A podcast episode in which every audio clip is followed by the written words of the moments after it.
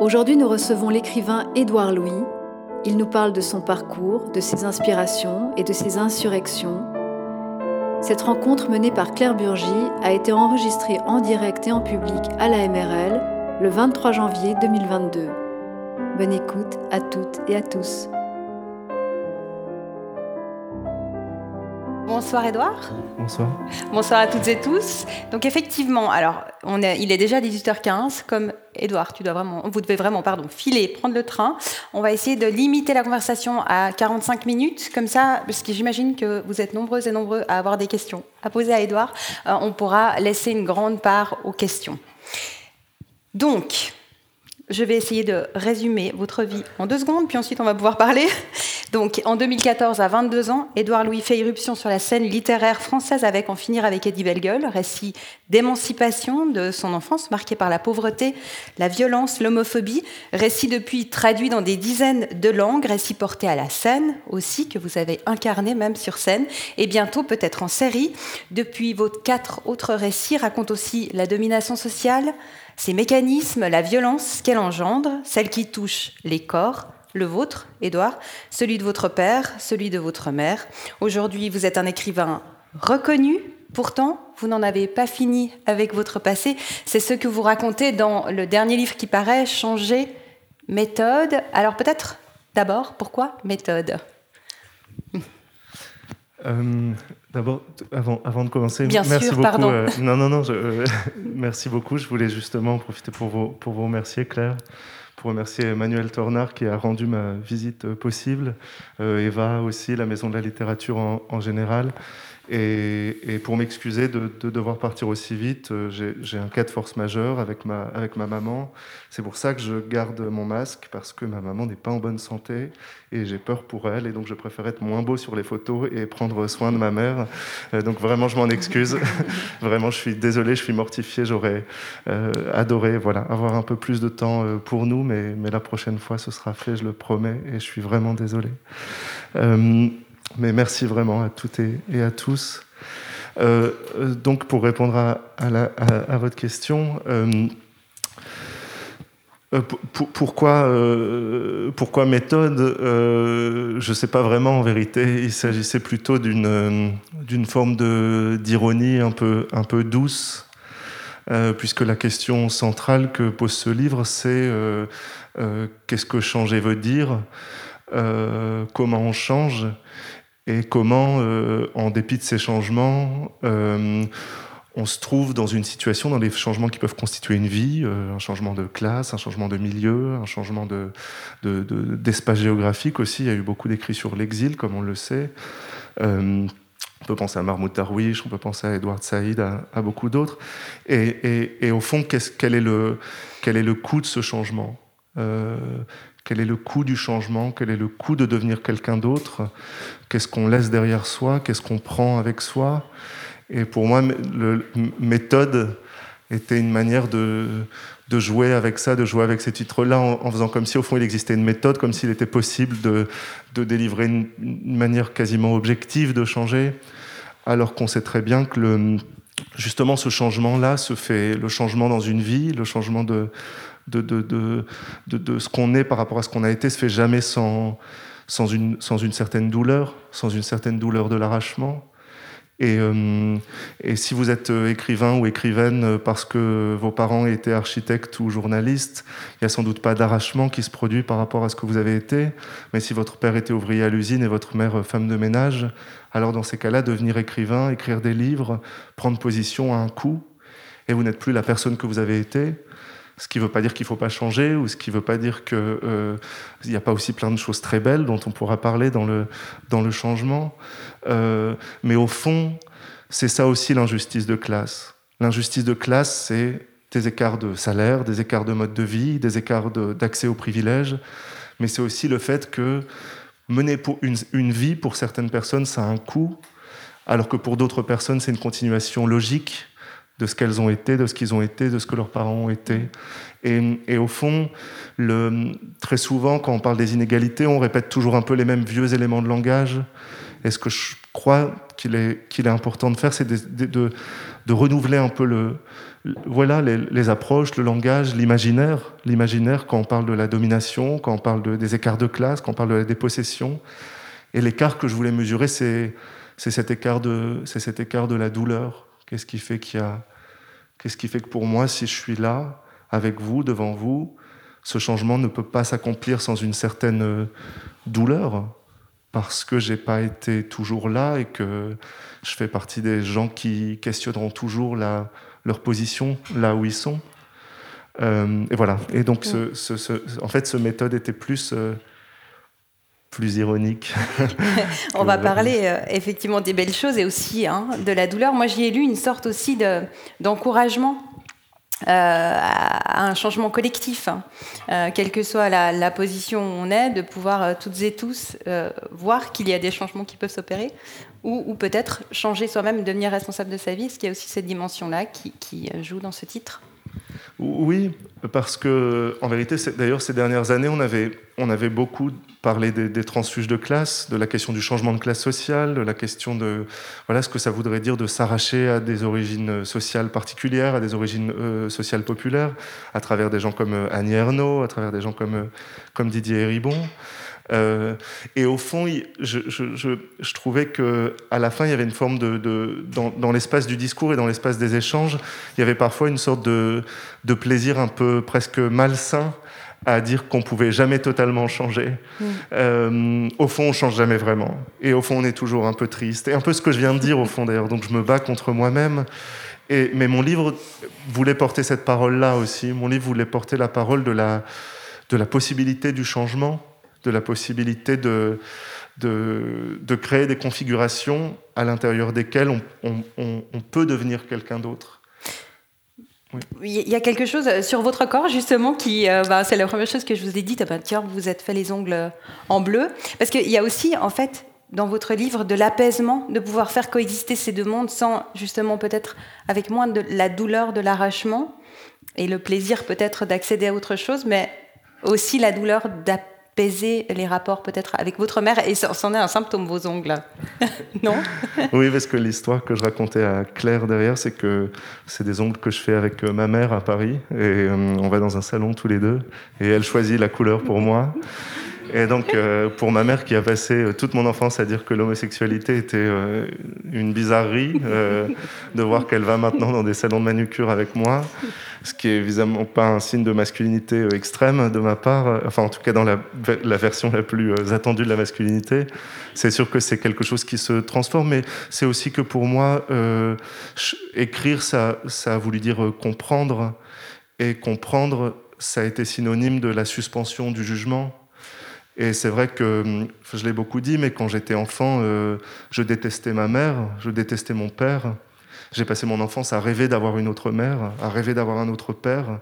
Euh, J'avais ce sentiment qu'ont parfois les enfants d'être de, d'être au mauvais endroit. J'ai vécu une enfance qui était une enfance vécue sur le mode du fantasme.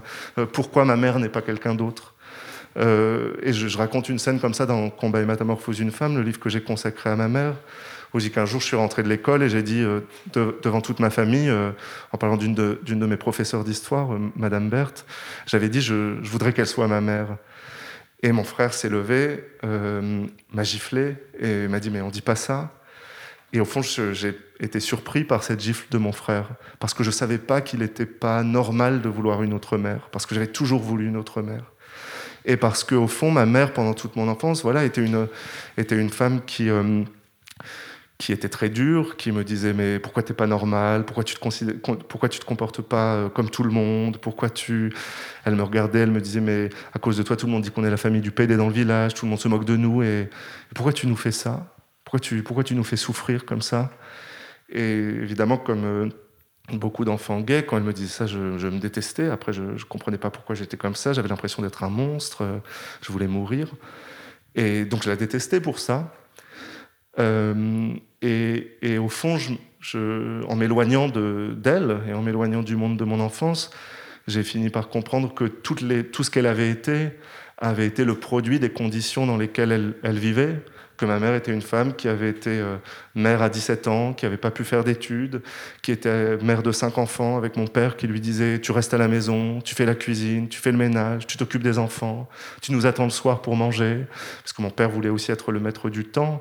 Comme disait toujours Bourdieu, la domination c'est toujours une, domination temporelle.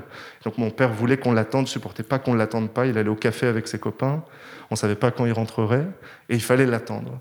Et, et, ma mère était écrasée comme ça par mon père qui voulait pas qu'elle se maquille, qui disait le maquillage c'est pour les putes, tu fais pas ça. Euh, et d'ailleurs, quand ma mère a quitté mon père, la première chose qu'elle a faite, c'est aller acheter du maquillage. C'était pour elle très important. Euh, et pour d'autres, c'est un détail, mais pour elle, c'était important. Et, et, et, au fond, cette situation qu'elle vivait, de, cette situation d'oppression qu'elle vivait, la conduisait à oppresser d'autres et à m'oppresser moi en tant que gay et d'autres personnes autour d'elle. Et je ne dis pas que c'est automatique, il n'y a rien qui est automatique dans le monde social. Il y a des gens parfois qui vivent les pires vies, les vies les plus dures et qui sont, euh, qui sont absolument merveilleux, je sais, j'en ai déjà rencontré, je ne dis pas que ça n'existe pas, mais je dis qu'en tout cas c'est vraiment difficile d'être comme ça et ces gens sont des héros de, de, de, réussir à allier une telle douceur quand on souffre autant. Ma mère, elle n'avait pas ça, elle n'avait pas cette force-là et on ne peut pas lui en vouloir. Et, moi, je pense que cette, loi, au fond, c'est une forme de, c'est une loi euh, presque sociologique que, qui est en fait une loi psychologique et qu'on a, qu'on a toutes ou tous vécu au quotidien d'avoir une mauvaise journée au travail, d'avoir une mauvaise journée dans sa vie, et le soir parfois on rentre et on est agressif avec quelqu'un qu'on aime et après on s'en veut. Et, ce sentiment de culpabilité qu'on peut ressentir quand on a été dur avec quelqu'un qu'on aime, ce sentiment il n'est pas anecdotique pour moi, il est une sorte de laboratoire de, de la vérité du monde social et ce que dit ce sentiment, c'est que la, la, violence peut être quel, une, quelque chose qui nous, qui nous traverse sans qu'on la possède, et que la violence, c'est peut-être pas une propri c'est pas une propriété, c'est pas je suis violent et je, c'est un flux qui nous traverse. Et parfois, on se dit mais pourquoi j'ai été comme ça? Mmh. Et donc, ce qui peut être une mauvaise journée pour vous ou pour moi dans la vie qu'on mène aujourd'hui, la plupart d'entre vous, puisque si on est là, c'est qu'on est plutôt privilégié, qu'on a, on a accès à la culture, on va dans des lieux de conférences. Euh, ce qui peut nous arriver à nous de temps en temps était pour ma mère une condition quotidienne. Et donc, euh, donc euh, de cet écrasement qu'elle vivait à travers mon père et à travers la société, elle n'avait pas le, les conditions matérielles, la possibilité d'être d'être généreuse. Et donc elle me rejetait, et moi je la rejetais. Euh, et c'est plus tard, quand je me suis éloigné, que j'ai vu tout ça. Et d'ailleurs, je, je, le jour où ma mère s'est libérée de cette vie qui avait été la sienne, qui est ce que je raconte aussi dans Combat et métamorphose d'une femme. Un jour, ma mère a pris toutes les affaires de mon père, les a rassemblées dans des sacs poubelles, les a jetées dans la rue, a fermé la porte à clé, a dit à mon père Tu reviens plus jamais. Euh, après 20 ans, 25 euh, ans avec lui. Et le jour où ma mère a fait ça, elle, a, elle s'est totalement euh, transformée. Elle est devenue une femme euh, euh, drôle, généreuse, compréhensive, douce. Et, et, donc, j'ai bien vu que le, le, la violence qu'elle portait parfois en elle était due à la situation dans laquelle elle vivait. Et que si on la changeait de situation, elle devenait quelqu'un d'autre. Et qu'au fond. C'est très dur de changer les individus, on change, on change personne dans la vie. Enfin, on connaît tous ça, on a tous à un moment regardé quelqu'un dans les yeux en disant il faut que tu changes et puis on a échoué. Alors qu'en vérité, quand on change la vie des gens, on les change. C'est plus facile de changer le monde que changer les gens. Euh, parce que si vous changez les, les, les, le contexte dans lequel les gens se trouvent, et eh ben les gens se transforment. Alors que si vous les prenez un par un dans les yeux, les gens ne changent pas. C'est trop, c'est trop dur, ça. En même temps, euh, quand on vous lit, vous aussi, euh, le fait de vivre dans, ce milieu-là, avec cette culture-là, on est venu à vous faire vous détester vous-même. Euh, vous parlez de ça très bien dans votre rapport à votre homosexualité, au des moments où en fait vous-même, vous espérez vous, lever le matin et que ce soit parti, ou vous dites peut-être que je me lève demain et je serai une fille ou je serai autre chose. Et ça, comment vous avez trouvé les moyens, puisque vous le dites, c'est tellement difficile de se changer euh, euh, de vivre avec, en fait, ou, d'accepter oui, l'acceptation de soi, c'est un processus à la fois euh, personnel et, et politique. C'est-à-dire, il faut vivre dans un, dans un contexte social, dans un contexte historique à l'intérieur duquel il est possible de dire je. Euh, on sait que dans des générations plus anciennes, euh, des gens ont vécu leur homosexualité euh, cachée pendant toute leur vie, mariés avec des enfants, et ont parfois vu des gens en cachette, parfois se sont restreints pendant toute leur vie. Et donc l'affirmation de soi, elle n'est jamais un projet purement personnel. Si on n'a pas, les, si pas les cadres sociaux et les cadres politiques pour réussir à dire je, eh on ne dit pas je, on dit jamais je tout seul. Et il n'y a rien de moins individuel que le jeu, au fond. il, est, rendu possible par, un, par tout un ensemble de facteurs. Et, c'est pour ça que d'ailleurs je suis toujours un peu en désaccord quand j'entends aujourd'hui des gens dire euh, le, le, problème du monde quotidien aujourd'hui, c'est le, c'est le, c'est l'individualisme. Tout le monde pense qu'à soi, tout le monde est tourné vers soi, tout le monde dit je. Euh, moi, je trouve pas. Je trouve que ma mère l'a dit je à 45 ans pour la première fois de sa vie. Et peut-être que c'est un privilège de la petite bourgeoisie de dire je tout le temps. Je le fais, moi, c'est ma vie. D'ailleurs, je, je, fais ça, c'est mon métier de dire je. C'est devenu mon métier par la force des choses. Donc, je, je sais que des gens le font, mais il faut faire attention à pas universaliser une condition qui est en fait un privilège. Euh, et moi, je trouve que le, on suffoque pas de l'individualisme dans le monde, on suffoque du manque d'individualité. La, difficulté pour tellement de gens de dire je, on le sait. Je ne sais pas pour des gens qui, qui, ont, subi des, choses dures ou des agressions, de dire je, de réussir à se constituer comme quelqu'un qui le dit. On sait que c'est des processus extrêmement complexes. Et donc, et donc oui, pour moi, ça a été un, un processus qui est passé par la découverte de toute une littérature euh, gay, euh, par, euh, par des rencontres, des, amitiés aussi, parce que l'amitié a joué un grand rôle dans ma vie, comme c'est d'ailleurs le cœur de Changer méthode, qui est en fait un livre sur l'amitié d'une certaine façon, et la, matière dont, la manière et la matière des amitiés, la, matière dont, la manière dont les amitiés nous transforment. Et donc le, oui, et puis le désir du corps aussi. Il y a un moment où j'avais envie de toucher le corps d'un homme. Je le savais depuis mon enfance. Euh, donc évidemment, c'est aussi une force génératrice de fuite, de, se dire je n'ai pas le droit d'exister là où je suis. Mais, mais, mais, mais oui, ça, a été long et ça a été aussi... Euh, ça a été... Euh, comme vous dites, je me suis aussi beaucoup détesté dans la mesure où, comme je savais que j'étais gay, enfin j'ai toujours su que j'étais, j'avais cette attraction-là dans ma vie, je, je détestais l'homosexualité parce que je détestais ce qu'elle était je détestais ce qu'elle disait de moi et je voulais la fuir le plus possible. Et c'est une fois de plus un de mes désaccords avec la politique contemporaine parce que euh, on entend beaucoup dire aujourd'hui qu'il faudrait euh, parler pour soi ou parler de soi ou comme euh, comme si par exemple les hétérosexuels pouvaient moins parler de l'homosexualité ou que les hommes pouvaient moins parler des femmes.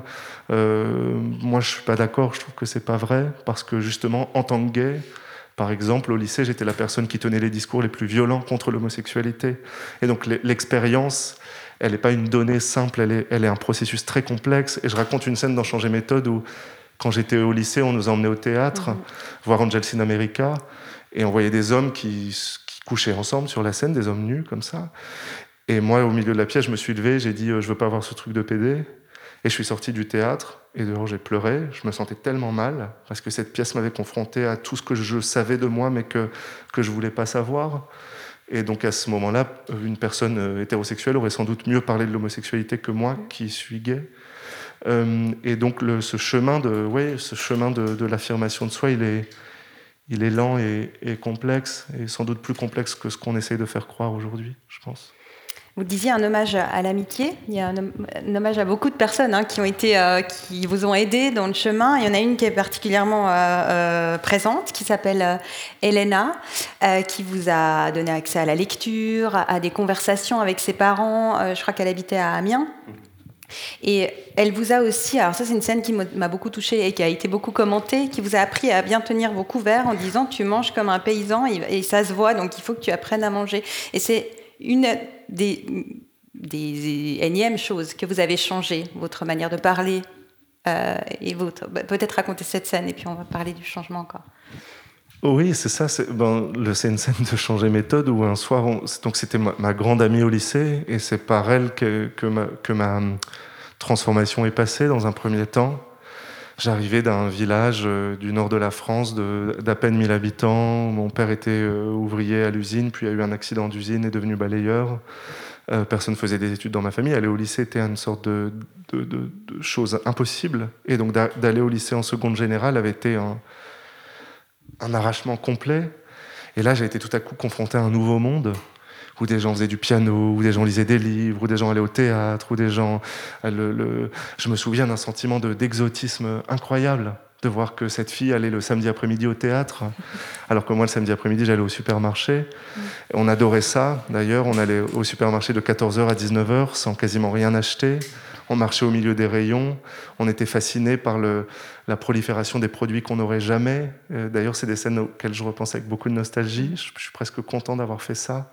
Euh, mais nos enfances avaient été si différentes. Et au fond, comme j'avais été, je m'étais senti en tout cas, et j'avais été, je pense, euh, rejeté en raison de mon homosexualité dans mon enfance, par tout un milieu, par ma famille, par mon entourage. Quand je suis arrivé au lycée, que j'ai découvert ce monde de la culture, je me suis presque dit, ce, la culture sera ma vengeance contre ce qu'ils m'ont fait. Et moi, j'aurai des choses qu'ils n'ont jamais eues.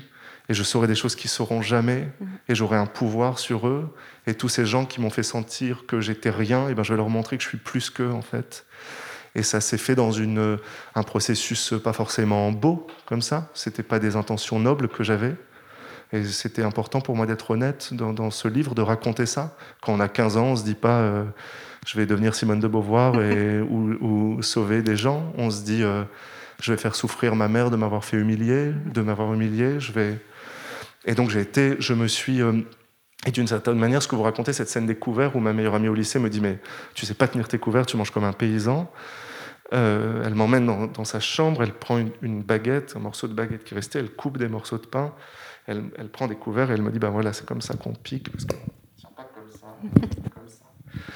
Euh, avec le micro, c'est difficile, mais euh, ou peut-être que j'ai pas si bien appris, mais mais au fond, le j'ai adhéré à tout ce que le monde bourgeois voulait de moi, sans distance. J'ai donné une soumission totale de mon corps et de mon être aux règles de la bourgeoisie, à ce qu'elle attendait de moi. J'ai tout changé, j'ai perdu 30 kilos, j'ai refait mes dents, j'ai fait des opérations de la mâchoire, euh, j'ai changé mon prénom au tribunal, j'ai changé mon nom au tribunal, je me suis entraîné à rire devant un miroir pour rire différemment, je me suis entraîné à parler sans accent du Nord, je me suis... j'ai voulu tout changer. Et... Mais bizarrement, cette soumission totale, euh, c'est ce qui m'a permis la révolte ensuite contre ces règles-là. Et que justement, encore une fois, l'équation soumission, résistance, elle n'est pas aussi simple qu'on veut le faire croire. Il n'y a pas des gens qui sont soumis ou qui sont résistants ou résistantes en tant que tels. Il y a des processus complexes. Et, et, et, et au fond, j'aurais pas résisté si j'avais pas, si je m'étais pas soumis à un moment donné, parce que sinon j'aurais jamais pu écrire des livres, j'aurais jamais fait d'études, on m'aurait jamais pris dans une grande école parisienne si j'étais venu avec mon accent du Nord. Je, euh, et au fond, c'est, vous savez, un petit peu comme quand, à un niveau très différent, parce que j'ai pas souffert comme elle, mais le, c'est ce que, ce que raconte Assia Djebar de la colonisation euh, française en Algérie où elle dit on a pillé le, le, village de mes ancêtres, on a tué les hommes, on a violé les femmes, on a imposé le français, mais à cause de ça, maintenant, moi, je parle la langue française et je peux combattre les colonisateurs parce que j'ai leur langue pour les mhm. combattre. Euh, et au fond, enfin, c'est à une échelle très différente, encore une fois, mais c'est un petit peu la même chose qui se passe, c'est-à-dire le, en fait, le fait d'être totalement dépossédé de son langage, comme je l'ai été à un niveau de classe, au niveau des classes sociales et à un niveau colonial, et de classe aussi mhm. d'ailleurs, euh, fait qu'ensuite on a que, que que par accident, en fait, par accident, les dominants vous transmettent leurs armes. En, voulant vous conformer, eh ben, ils vous donnent leurs armes. Et donc, voilà, j'essaie dans le livre d'analyser ce qu'a été cette soumission, mais pas de la condamner bêtement, euh, comme je peux l'entendre parfois. C'est très facile de faire des déclarations de pureté politique en disant il faut pas soumettre, il faut envoyer. Euh, ça marche pas comme ça, ça marche pas comme ça. Et c'est ça que j'essaie d'analyser à travers cette trajectoire. Euh, quand vous parlez comme ça, on a l'impression que d'abord, il y a eu cette envie d'arrachement, ce parcours, justement les opérations, euh, apprendre à être quelqu'un d'autre, les études, et puis ensuite est venue la politique. Alors qu'en fait, vous avez été politisé aussi très jeune, hein, même déjà au lycée. Il y a cette scène incroyable aussi dans Changer méthode où vous vous retrouvez interviewé à la télévision locale et, votre père a justement une réaction très ambiguë. Euh, si vous êtes d'accord de raconter cette scène? Oui, parce que je, j'avais un, comme beaucoup de gens, j'avais un, dans, mon milieu, j'avais un corps, euh, un corps politique d'une certaine manière. Euh, je, j'ai toujours senti que la politique avait fait partie de ma vie et, je pense en, partie de, par, mon appartenance de classe et de, le livre que j'ai écrit sur mon père qui, euh, qui s'appelle Qui a tué mon père est un livre dans lequel je parle de la vie de mon père, de sa vie euh, au quotidien, sa relation avec ma mère, euh, sa relation avec moi, son travail, etc. Et dans lequel je parle de la, de la politique et des décisions de Macron, des décisions de Sarkozy, des décisions de, Chirac, des décisions de, des hommes politiques qui ont en fait impacté son corps de manière intime et qui font que tout à coup on déremboursait des médicaments, ben mon père pouvait pas les payer et on lui donnait d'autres médicaments de substitution qui fonctionnaient pas pour lui. Et ce qui veut dire qu'être dominant euh, et être dominé, l'écart entre les deux, ça, veut, ça peut vouloir dire avoir mal au ventre à cause de la politique, ne pas pouvoir payer son loyer à cause de la politique, ne pas pouvoir se nourrir à cause de la politique et qu'au fond, pour, les, pour les plus dominés, comme je l'avais dit à l'apparition de ce livre, la, la, politique, elle est une question de, intime autant que votre premier baiser, autant que la première fois que vous faites l'amour, autant que... Et, moi, je peux détester Macron aujourd'hui, mais il, ne m'enlève pas la possibilité de manger, il m'enlève pas la possibilité de me loger, parce que j'ai des diplômes, parce que j'ai publié des livres, parce que... Alors qu'il peut le faire pour mon père, il peut pas me détruire moi, mais il peut détruire mon père.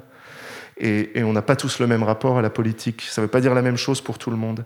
Et moi, je me souviens, j'avais des souvenirs très intimes de la politique. Quand, Sarkozy a fait passer une nouvelle réforme en France où, on a, où on a dit aux gens qui ne travaillaient plus, mon père avait eu un accident à l'usine, il ne travaillait plus, puis il a basculé sur une aide sociale qui s'appelait le RMI, qui était un minimum pour les personnes qui ne travaillaient pas.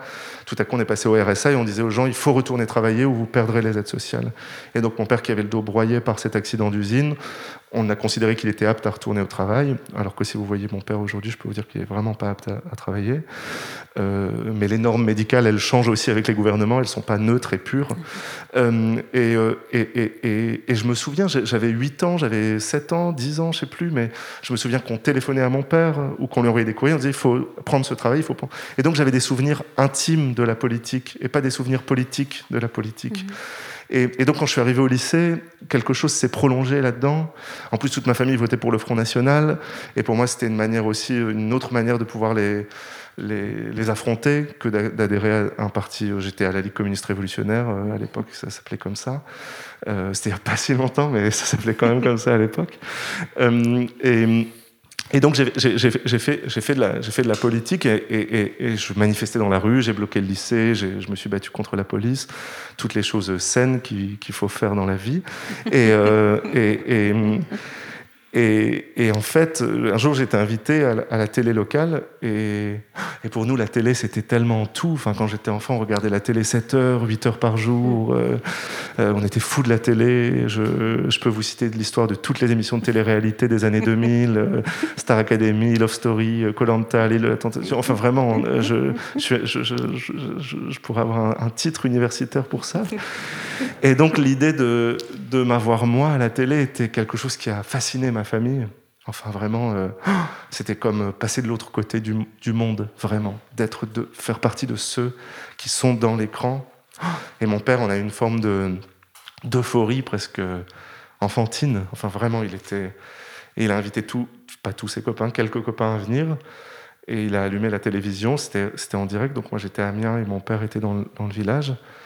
Et en fait, quand j'ai commencé à parler, je devais parler de la réforme des lycées à l'époque. Euh, et j'avais dit aux, journalistes, j'avais dit, en fait, je voudrais parler aujourd'hui plutôt des lycéens sans papier, qui me semble être un sujet plus important aujourd'hui. Et là, mon père, qui votait pour le Front National, a regardé, a vu ses copains qui votaient aussi pour le Front National, et a eu honte de moi. Euh, et donc, c'est ma mère qui m'a rapporté les choses, puisque moi, j'étais au... Donc, mon père a éteint la télé, on dit, on arrête. Et quand je suis rentré à la maison, il il, s'est approché de moi, il m'a giflé, il a dit Mais pourquoi tu nous as fait ça?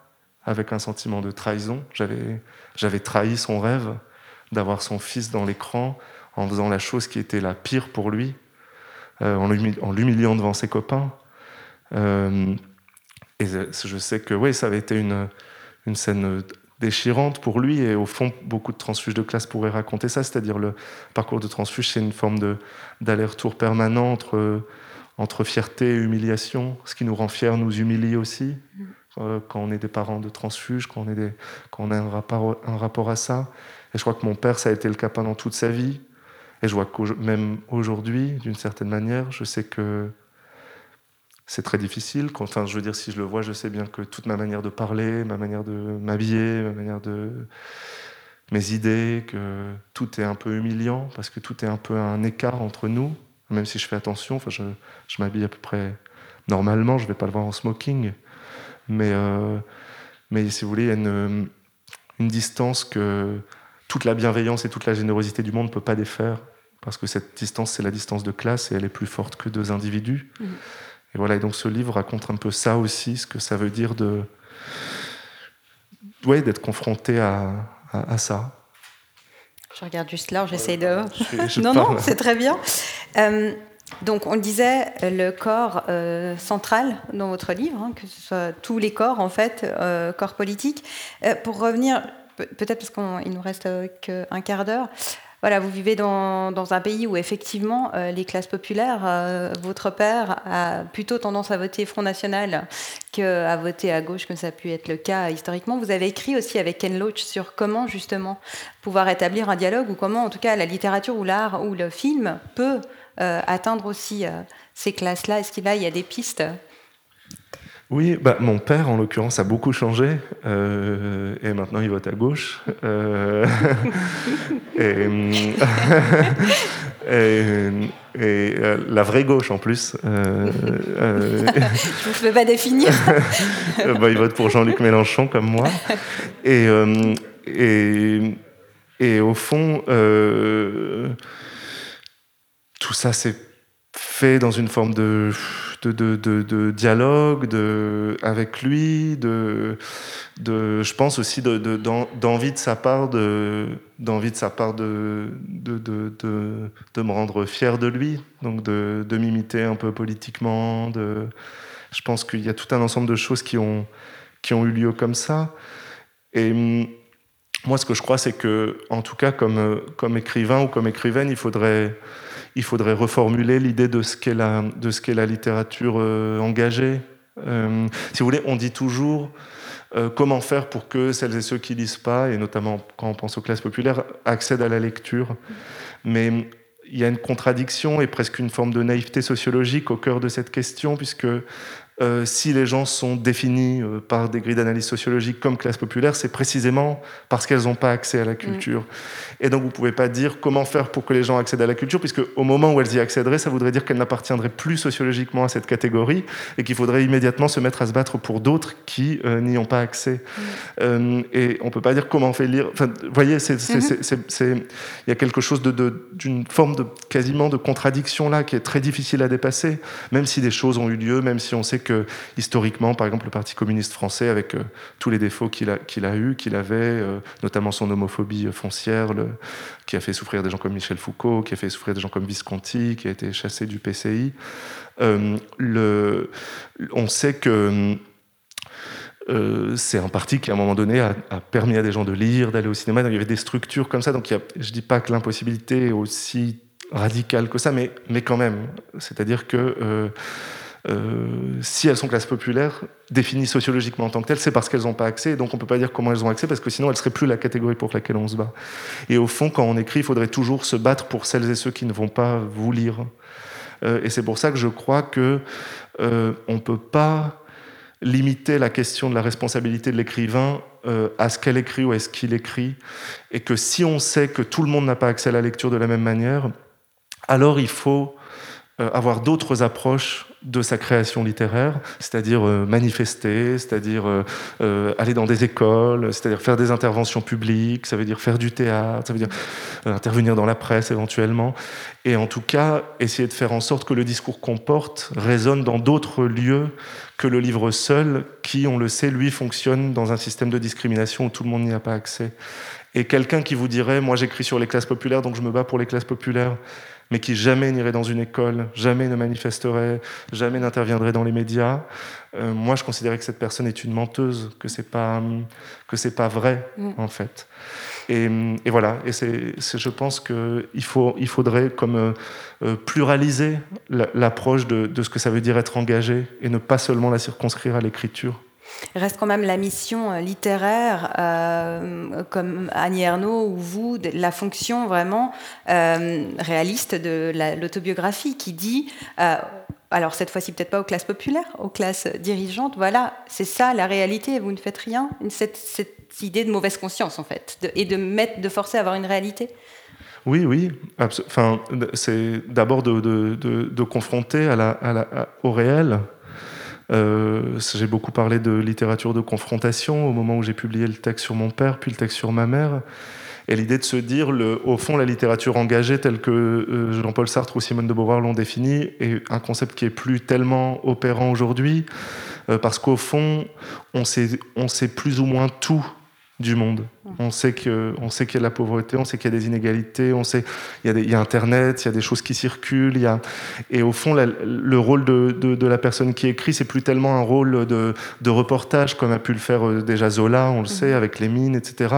Ou comme a pu le faire Sartre euh, ou Beauvoir à des, à des, niveaux différents. Et on peut partir du principe que euh, si tout le monde sait à quel point le monde est laid et injuste. Mhm. Dans ces cas-là, l'idée de la littérature serait pas d'apprendre quelque chose, mais de forcer les gens à voir quelque chose qu'ils n'ont pas envie de voir. On voit tous des SDF dans la rue, on voit tous, euh, tout le monde sait, euh, même ma mère sait qu'en France, vous n'avez pas accès au même logement si vous êtes noir ou si vous êtes blanc, elle le sait, vous allez dans, dans les quartiers populaires, vous voyez la couleur de peau des gens, vous voyez. Enfin, je veux dire, le système est tellement clair au fond, et tout le reste c'est du déni. Et les gens qui font semblant de ne pas savoir, en fait, savent et font semblant de ne pas savoir. Et donc la fonction de la littérature qui serait celle de, de confronter, ouais, je pense que c'est important. Et puis aussi confronter et, aussi euh, euh, mobiliser des gens, puisque dans, on, sait que, on sait que dans les classes dominantes et dans la bourgeoisie, il y a plein de gens qui sont du côté de l'égalité et du progrès. Mm. Euh, et, et, donc pour moi, quand, quand en fait, quand, je dis, quand depuis tout à l'heure je dis classe dominante ou bourgeoisie, je n'essentialise pas des gens, je parle d'un rapport de pouvoir. Mais je sais que moi j'ai rencontré pendant toute ma vie dans les classes dominantes des gens qui étaient de milieux très privilégiés et qui étaient euh, euh, sur des lignes beaucoup plus progressistes que euh, mon oncle, qui est mhm. ouvrier. Mhm. Donc je pense pas, il n'y a pas de. Je, je, je, je, déteste la médaille de l'expérience. Je déteste l'idée contemporaine de la médaille de l'expérience, comme si avoir vécu quelque chose nous rend plus intelligents. C'est pas vrai. Et, ce qu'il faut, c'est des affinités de combat, en tout cas. Et quand vous avez vécu quelque chose, bien sûr, vous avez quelque chose à en dire. Je ne dis pas qu'il ne faut pas écouter les gens, mais qu'en tout cas, ce n'est pas un principe euh, suffisant. Pour vous, ça s'est incarné avec les combats, en tout cas auprès des Gilets jaunes, auprès aussi d'Assa Traoré. Euh, vous voulez en dire un mot aussi de ça? Oui, bah c'est, enfin, voilà, moi, c'est des luttes qui m'ont semblé des luttes euh, naturelles et, et, de, et de, de, une manière de, une manière d'essayer de penser des, des situations, euh, des situations d'oppression euh, ensemble, parce qu'au fond, elles, elles, elles, fonctionnent ensemble ces situations d'oppression. Et hum, c'est un peu ce qui se passe dans Changer méthode avec, dans la relation à ma mère ou, ou dans le livre sur elle. C'est que, par exemple, enfin, elle a été dominée comme femme et, moi comme gay, mais au fond, c'est deux types de domination euh, différentes, mais qui sont toutes les deux induites par la, domination masculine. Et paradoxalement, le fait de souffrir de la même domination, euh, au lieu de nous rapprocher, nous séparer, mm-hmm. parce qu'elle avait honte de moi et parce que moi, je voulais pas la comprendre. Et, si vous voulez, c'est un peu comme la violence euh, globale du capitalisme qui fait qu'il y a à la fois des migrants et des gens dans le nord de la France qui votent Front National. Voyez, au fond, les gens vivent la même domination d'un système d'exclusion. Et de vivre la même domination ne nous rassemble pas forcément. Et c'est pour ça qu'il faut faire un travail euh, actif pour euh, montrer que les dominations en fait, fonctionnent ensemble, parce que ça ne va pas de soi, parce que ces dominations, en fait, elles n'arrêtent pas de nous diviser, alors que si on porte une analyse un tant soit peu lucide sur le monde, on se rend compte qu'elles fonctionnent à partir d'un même noyau. Et donc voilà, que ce soit les gilets jaunes... Que ce ou diviser, euh, ça, serait même, ça ferait même partie du système. Absolument, ça fait tout à fait partie du système. Absolument. Euh, cette fois-ci, ce sera ma dernière question pour qu'on puisse laisser la parole à tout le monde. Mais vous avez donc choisi d'écrire toujours sur votre vie. Euh, donc, c'est difficile de vous situer. Est-ce que c'est vraiment du roman? Est-ce que c'est un roman documentaire, un récit? Est-ce que pour vous, la fiction, un jour, c'est possible? Vous, vous l'envisagez ou, plutôt pas? Euh, Non. non. Euh, en vérité, c'est pas un choix, c'est que j'en suis pas capable. J'en suis pas capable. Euh, je m'ennuie quand j'essaie d'écrire de la fiction. Je m'ennuie, je m'ennuie beaucoup et j'arrive pas à tenir un projet dans la longue durée tellement l'ennui est, grand. Et au fond, toutes les fois de ma vie où j'ai essayé de me, d'expérimenter un projet de, fiction, je, je me sentais toujours un peu euh, entouré par des fantômes, comme, comme dans les pièces de Shakespeare, vous voyez, comme dans Macbeth ou Richard III, où il y a des fantômes qui reviennent comme ça. Et j'avais toujours le fantôme de ma mère ou de mon père qui était là et qui me disait Mais pourquoi tu inventes des personnages imaginaires avec des souffrances imaginaires, alors que là on existe, on est réel avec des souffrances réelles et personne ne parlera jamais de nous Et j'ai toujours une, éprouvé une honte de la fiction terrible qui fait que j'ai jamais réussi à, m'en satisfaire et que j'ai toujours abandonné. J'ai essayé, j'ai eu, comme presque tous les gens qui écrivent, j'ai essayé des choses différentes à, des moments quand je suis tout seul chez moi, mais je je pouvais pas. Et je pense qu'il existe à l'intérieur de l'autobiographie aussi un programme euh, un programme presque révolutionnaire de confrontation avec le monde, que l'autobiographie a quelque chose d'insupportable. On est aujourd'hui dans la, maison Rousseau. Euh, Rousseau a été un des grands euh, pionniers de, de l'aspect si irritant de l'autobiographie. Et Rousseau est, quelqu'un que j'admire plus que quiconque parce qu'il a été irritant, encore plus que les autres en son temps. Euh, d'ailleurs, les autres étaient irrités par lui, les grands noms de l'époque étaient irrités par lui, donc il était irrité par ceux qui sont toujours irrités, plus par les irritateurs normaux. Mais lui, il était un irritateur anormal. Il était un irritateur supérieur. Euh, et, au fond, je pense que c'est évidemment la puissance de sa pensée, de, etc. Mais c'est aussi le fait que l'autobiographie, elle vous, elle vous saisit par la gorge et elle vous dit, mais ce qui se passe là, c'est c'est présent et vous ne pouvez pas utiliser toutes les, toutes les, toutes les, les, les, marottes de la fiction, le personnage, le, qui vous permettent de rester à l'aise par rapport à ce que vous êtes en train de lire. Ah, c'est un très beau personnage, c'est magnifiquement construit. Ça, tout ça, c'est des bouées de sauvetage que vous donne la fiction. Et je dis pas que la fiction est pas bien. Hein. Je, je, dis qu'étant donné ce que j'ai à dire moi, je lis énormément de fiction, mais étant donné ce que j'ai moi à dire et envie de dire, la fiction, elle n'est pas satisfaisante pour moi elle me satisfait pas, elle, euh, je la trouve pas assez irritante.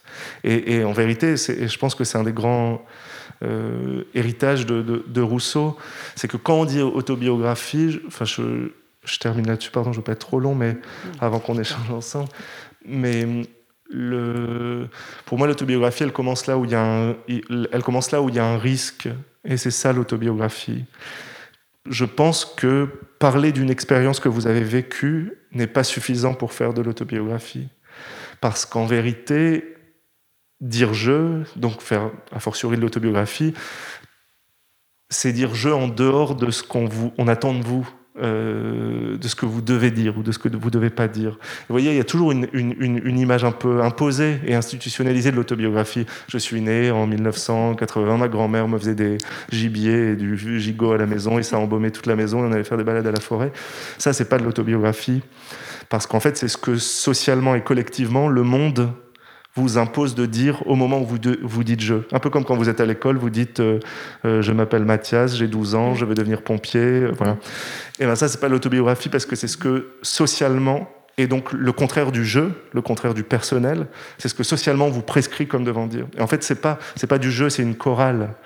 et, et, et, le jeu, il commence là où vous prenez un risque, et là où vous prenez le risque de dire ce que vous n'auriez vous n'auriez pas dû dire. Euh, je pense que c'est ce que Rousseau a fait et d'autres après lui. Euh, mais, c'est ça que j'essaye de chercher dans, l'autobiographie, ce moment où, ce moment où j'essaie de sortir un peu des cadres du disciple et de, et l'indicible, euh, ce qui produit des frictions, ce qui produit des choses pas faciles, mais, mais c'est jamais facile de toute façon.